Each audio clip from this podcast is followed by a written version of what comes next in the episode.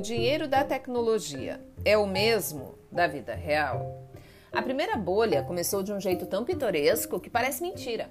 Primeiro, um certo capitão de navio encontrou um tesouro, tesouro mesmo, daqueles de baú, sem figura de linguagem. Esse capitão, William Phillips, voltou do mar em 1687 com 32 toneladas de prata e baús de joias retirados de um galeão espanhol que naufragara.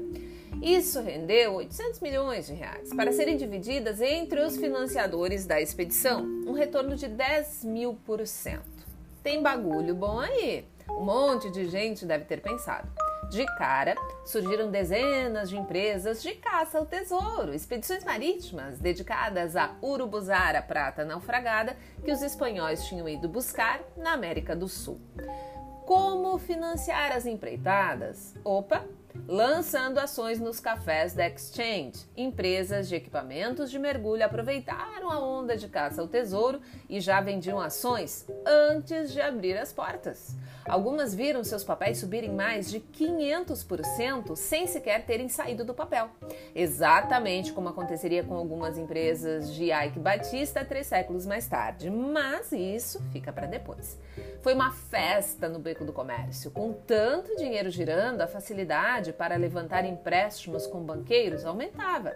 E quanto mais as pessoas ganhavam, mais pegavam emprestado para aplicar. Todo mundo saía ganhando. Então, o que poderia dar errado?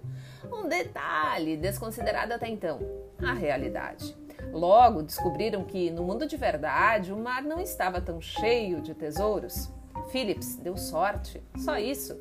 O resto foi telefone sem fio, uma lenda urbana sobre riquezas perdidas no fundo do mar, que foi ganhando força, transmitida pela rede de cafés de Londres.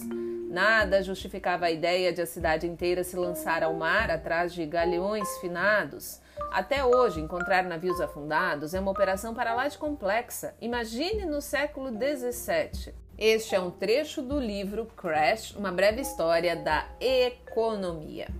Veja que estamos falando do século XVII e que na época o governo chegou a considerar proibição da operação do mercado de ações devido a esse choque de realidade que frustrou os sonhos e expectativas dos negócios de papel, os vendedores de possibilidade, os criadores das empresas do futuro.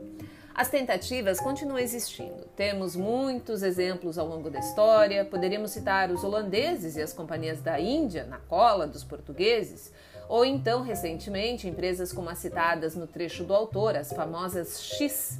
Existem inúmeras lições ao longo da história, mas gostamos de persistir no erro. E o que acontece quando os preços dos papéis sobem tanto? Mais gente fica encorajada a comprar e o preço aumenta mais. Qualquer semelhança com um cachorro correndo atrás do próprio rabo não é coincidência. Essa também é uma frase do livro Crash. Podemos citar a Companhia dos Mares do Sul, onde até Isaac Newton perdeu seu rico dinheirinho quando, após sair das operações com lucro superior a 100%, viu a ação continuar a subir e subir e acreditou que deveria entrar novamente na operação. Aqui cabe lembrar que a operação citada é uma aula sobre como começar um negócio em conjunto com o governo, ativar o modo especulação ao nível máximo e finalizar como um esquema de pirâmide.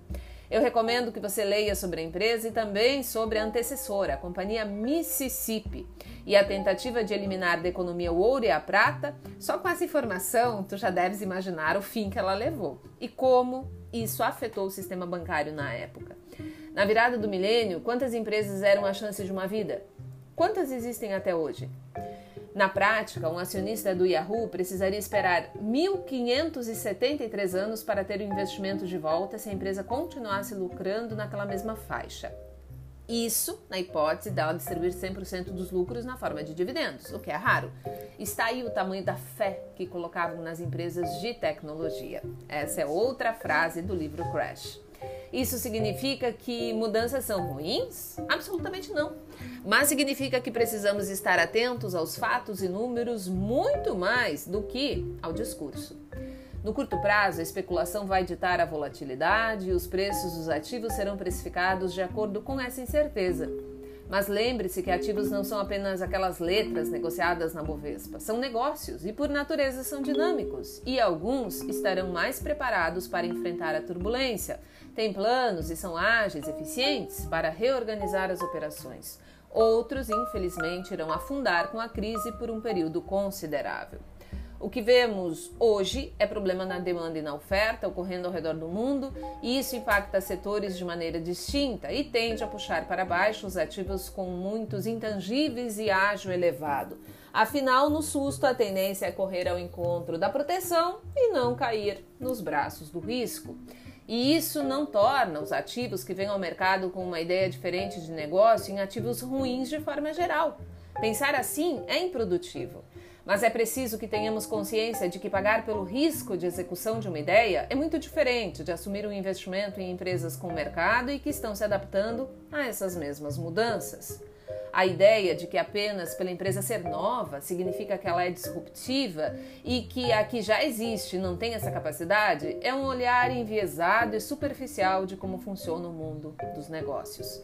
Comece a enxergar o ecossistema Veja os negócios como provedores de soluções dentro de uma cadeia, com parcerias, como um sistema integrado que pode evoluir e muito com esforço conjunto.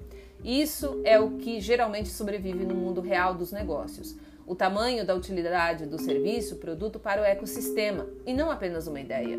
Compre a capacidade de execução a realidade do resultado. E lembrem da importância da demanda. É ela que define o faturamento do negócio, juntamente com o preço, que por sua vez está ligado às condições de mercado nas quais esse negócio está exposto. E para finalizar a nossa conversa, outra frase do livro Crash que diz o seguinte: Como qualquer outra bolha, a da internet não bolhou porque o mundo é cheio de imbecis, mas porque estava deixando muita gente mais rica. Muito obrigada pela companhia, um abraço, uma ótima semana e a gente se vê no próximo podcast.